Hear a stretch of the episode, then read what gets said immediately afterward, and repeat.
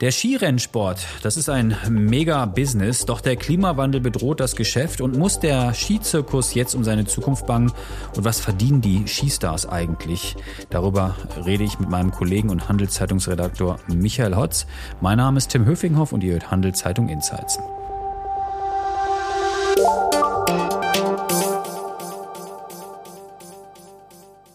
Hallo Michael. Hoi Tim. Du, jetzt ist die Zeit für den Skirennsport. Hat es denn sehr viele Zuschauer oder interessiert das in den vergangenen Jahren immer weniger Menschen? Ja, also wenn man ein bisschen die äh, weite Vergangenheit zurückgeht, würde ich sagen, hat es ein bisschen abgenommen. Aber trotzdem ist es immer noch, gerade einmal in der Schweiz, ein Sport, der sehr beliebt ist. Ich habe mir da extra mal ein paar Zahlen rausgesucht. Also wenn man auf das letzte Rennen, das in der Schweiz stattgefunden hat, schaut, das am Laubenhorn im Wengen, Dort hat es bei vier Rennen, die stattgefunden haben, 76.000 Fans vor Ort gehabt. SRF hat gemolden, dass sie bis zu 1,13 Millionen Zuschauer gehabt haben ähm, beim, bei der Abfahrt. Das, ähm, das entspricht einem Mehrtanteil von 85 Prozent. Das heißt, das zieht schon Leute an, also es ist schon begehrt, das anzuschauen. Das ist es so, genau. Vor allem die grossen Rennen, wie eben jetzt schon genannt, das Lauberhorn, Letztes Wochenende war ja Kitzbühel. Auch das ist wirklich ein Rennen, das schweizweit interessiert, auch in Österreich. Ein äh, Riesensportereignis. Du hast es erwähnt, es fand ja kürzlich äh, mit der Abfahrt in Kitzbühel ein Highlight äh, der diesjährigen Skisaison statt. Ähm, was sind denn noch andere Höhepunkte, die jetzt auf uns zukommen? Was auf uns zukommt. Ich will vielleicht noch schnell, was wir schon haben, weil das sind gerade so die Highlights gewesen, die habe ich schon angesprochen, Kitzbühel und Wengen. Aus Schweizer Sicht auch noch wichtig zu nennen ist Adelboden. Dort, äh, die Rennen sind aus Schweizer Sicht besonders speziell gewesen, weil dort der Marco Odermatt gross ähm, auftrumpft hat. Die ganze Schweiz steckt in einer Odimania. Odi, so nennt man ihn. viele Fans. Richtig viele Fans. Ähm, wenn wir bisschen weiter rausschauen, was noch kommt. Gerade jetzt, diese Woche, sind die Nachtrennen in Schladming ein Slalom und ein Riesenslalom. Die Frauen kommen einmal noch in die Schweiz, nach Gran Montana ins Wallis. Und dann zum Abschluss, wo sich dann alle guten Topfahrer wieder treffen beim Weltcup-Finale in Saalbach. Jetzt sind wir kein Sport-Podcast.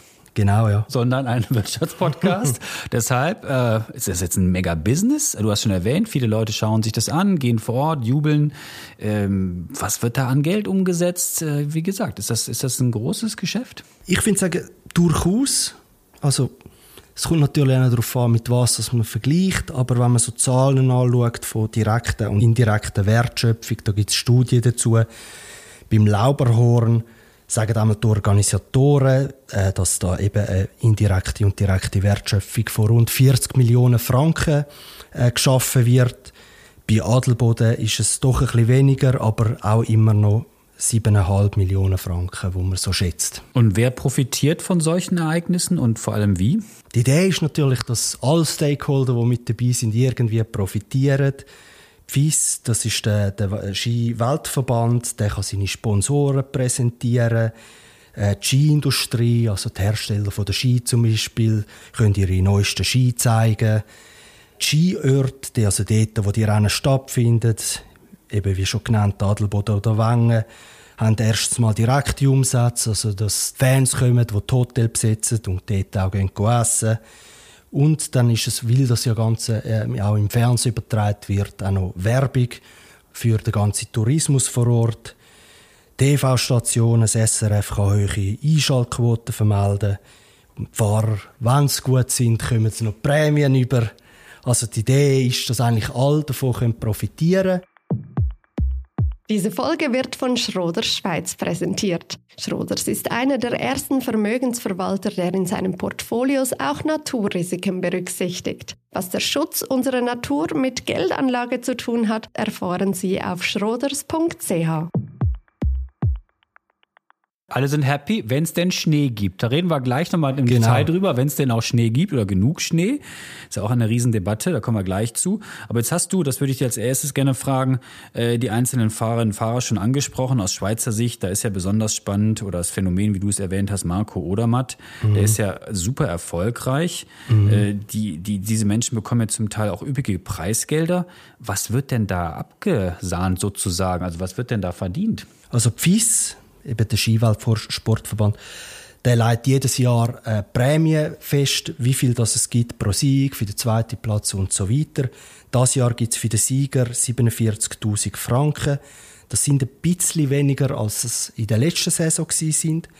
Und was noch dazu kommt, es gibt einzelne Rennen, die mehr zahlen. Also da liegen die Veranstalter noch etwas oben drauf. Da sticht besonders Kitzbühel raus, wo der Sieg 100.000 Franken gibt und die Rennen, die in den USA stattfinden, sind auch noch ein bisschen mehr wert. Wenn man das alles zusammennimmt, was der Odermatt bis jetzt so an Podestplätzen eingefahren hat, dann kommt man auf einen Wert von 475.000 Franken, den er seit Saisonstart äh, Ende Oktober eingefahren hat. Nicht schlecht. Und die Sponsoren, kann ich mir vorstellen, die kommen noch oben drauf. Genau.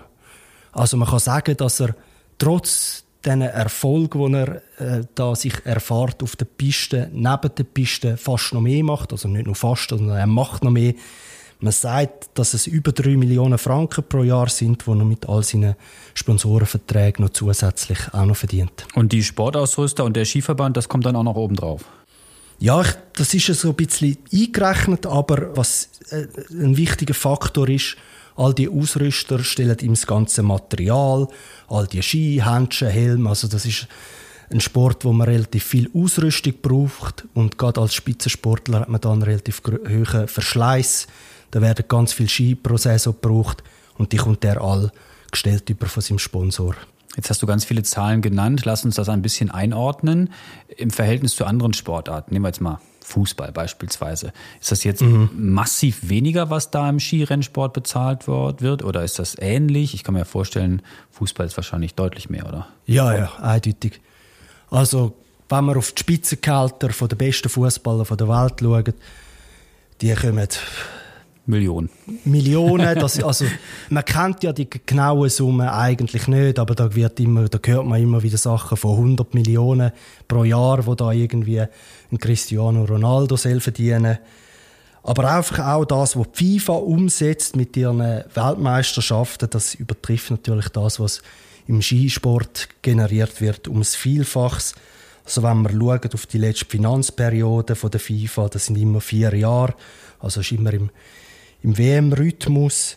Da ist ein Umsatz von 7,6 Milliarden US-Dollar gemacht das worden. Mehr, ne? Vom, das ist ein bisschen mehr. Und am Ende, das ist auch noch das Entscheidende, hat einen höheren Gewinn rausgeschaut, fast eine Milliarde Dollar im Vergleich. FIS hat im letzten Jahr, wo sie schon bekannt hat, das ist 20, 2022, einen Verlust von über 10 Millionen Franken gemacht. Okay. Jetzt lese ich in deinen Texten, die du für die Handelszeitung online und im Print publizierst, dass der äh, Skizirkus, ja, ich will jetzt nicht sagen in einer großen Krise ist, aber dass es schon auch Krisensymptome gibt. Was steckt genau. denn dahinter? Warum ist das so? Also einerseits jetzt auch schon die angesprochenen äh, schlechten Finanzen von der FIS.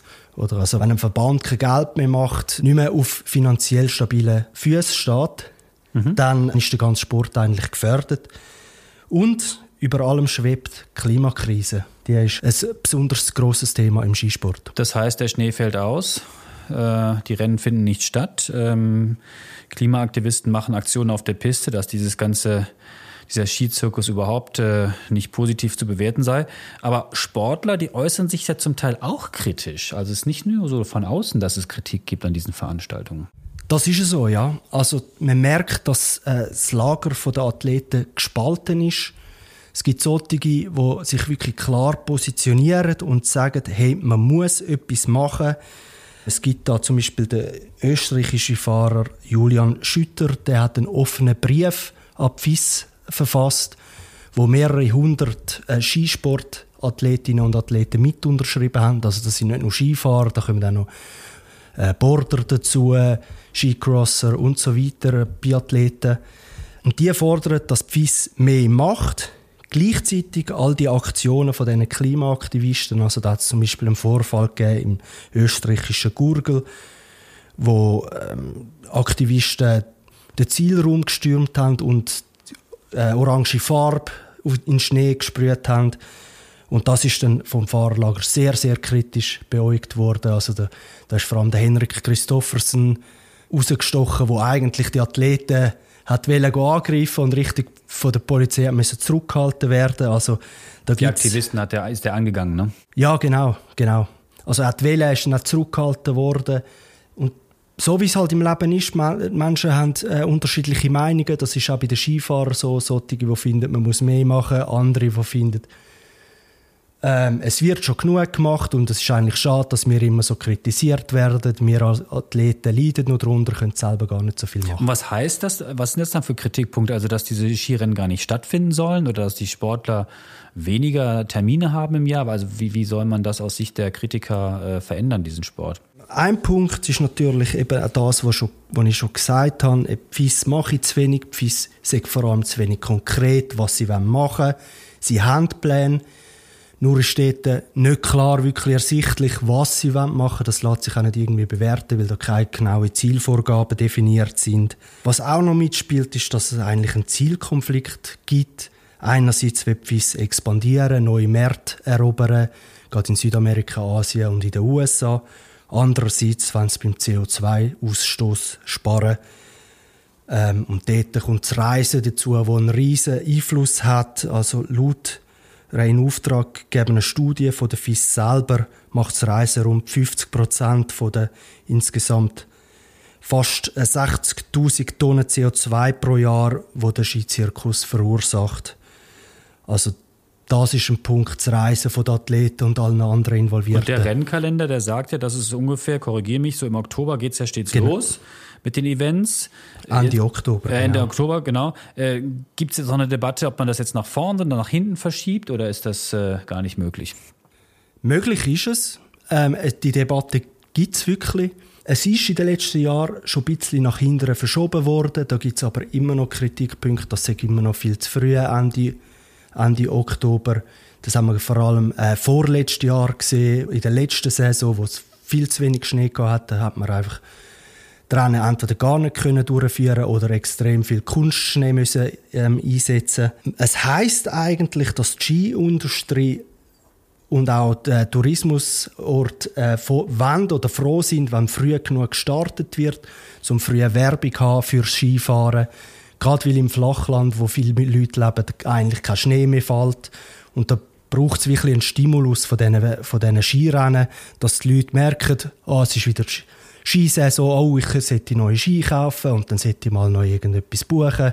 Aber es gibt mittlerweile auch kritische Worte von der Skiindustrie, beziehungsweise das Angebot. Also man hat der Atomic-Chef hat sich bei einer österreichischen Zeitung geäußert und gesagt, er hätte kein Problem damit, wenn man zwei Wochen später wird starten Diese Folge wird von Schroders Schweiz unterstützt. Wie Schroders Nachhaltigkeit in seinem Investmentprozess integriert und Fortschritte misst, erfahren Sie unter schroders.ch. Den Rennkalender, den haben wir gerade schon angesprochen. Jetzt habe ich gelesen, dass diese enge Taktung ja auch dazu führt, äh, dass die Athletinnen und Athleten sehr viel ja, auf den Brettern stehen und äh, unter großer Geschwindigkeit da herunterrasen. Wir haben einige mhm. schwere Stürze erlebt. Also es gibt wahrscheinlich auch Kritikerinnen und Kritiker, die sagen, also diese enge Taktung, genau. die kommt uns nicht so entgegen. Genau, also für die Fahrer ist das ein wichtiger Grund, oder? Die brauchen zwischen den einzelnen Rennen ein bisschen Pause, um regenerieren. Und das ist jetzt in den letzten paar Wochen relativ schwierig gewesen, weil es sehr viele Rennen gehabt hat. Da hat sogar unser Marco Odermatt sich auf Test rausgelassen und FIS kritisiert. Man muss wissen, er ist einer, der sonst sehr zurückhaltend ist, sich nicht gross politisch äußert, auch sportpolitisch eigentlich nicht gross äußert. Hat aber auch damit zu tun, wie schon angesprochen, dass sich viele verletzt haben. Also da kann man nennen, bei den Frauen Petra Vülhova, wo äh, gerade am Wochenende beim Heimrennen in der Slowakei gestürzt ist. In Wengen ist der Alexander Amot Kilde gestürzt, verletzt. Und auf österreichischer Seite, wo gerade ein bisschen am Leiden sind, das österreichische Team ist schlecht unterwegs. Dort ist der Marco Schwarz, der ausfällt.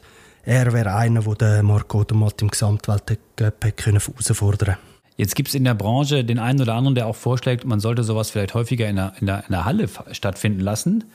Ist das Quatsch, diese Debatte? Oder sehen wir bald wirklich äh, Skirennen in Dubai statt also, in Kitzbühel? Machen kann man es natürlich, aber wie du schon gesagt hast, für mich ist es Quatsch. Skifahren findet aus Sicht der meisten Menschen oder der Köpfe der meisten Menschen draussen statt, in den Bergen. Das ist das, was man Skifahren damit verbindet. Und Rennen, sterile Rennen in irgendeiner Halle, das interessiert fast niemand. Jetzt haben wir viel über Geld gesprochen, auch viel, ähm, wie es weitergehen könnte, was die Kritikpunkte sind. Aber zum Schluss würde ich dich gerne noch fragen, wie ist denn so dein Ausblick eigentlich? Also es gibt ja viele Leute, die sagen, das Skifahren, ja, das wird aussterben, ein paar Menschen fahren noch, es wird vielleicht immer teurer. Also was ist so dein Ausblick? Sehen wir in den nächsten Jahren vielleicht nochmal einen Boom wieder oder wird der Klimawandel zunehmen und das Geschäft immer mehr belasten und mhm. äh, es fahren immer weniger Leute Ski und damit auch weniger äh, Teilnehmer vielleicht an so großem, großem Skirennzirkus? Mhm. Also es kommt darauf an, welchen Blickwinkel das man einnimmt. Wenn man international schaut, gibt es durchaus noch Möglichkeiten für einen Boom. Gerade in Asien, China wäre ein Markt, wo die sehr gerne würde erobern Man hat aber in der letzten Zeit festgestellt, das ist gar nicht so einfach. Also der, die Olympischen Spiele sind ja da und das hat jetzt nicht dazu geführt, dass ein riesiger äh, Skiboom dort stattfindet. Also da müssen wir noch ein mehr äh, strategisch nachlegen, um das zu erreichen. Wenn man einfach aus Schweizer Sicht oder europäischer Sicht schaut, würde ich sagen, ein grosser Boom wird es nicht mehr werden. Es wird eher in die Richtung gehen, wie du schon angesprochen hast. Es wird teurer, durch das werden die Leute weniger fahren. Aber, und das sagen eigentlich alle, der Skisport wird nicht so schnell aussterben.